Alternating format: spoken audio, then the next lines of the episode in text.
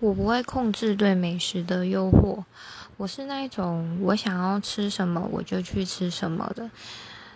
但有时候，呃，很好笑的事情是，可能我当下想吃什么，实际行动的却是不一样，所以我真的不会去控制对美食的诱惑。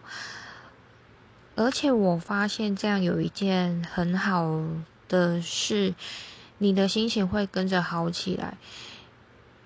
你不会因为说我克制或或者刻意的去控制，说我不要去吃什么，我觉得这样反而会让自己心情很糟很糟。即使我今天吃到我想吃的东西，我心情也未必会很好。所以，对于怎么控制美食的诱惑，我是那一种就跟着心情走就要对了。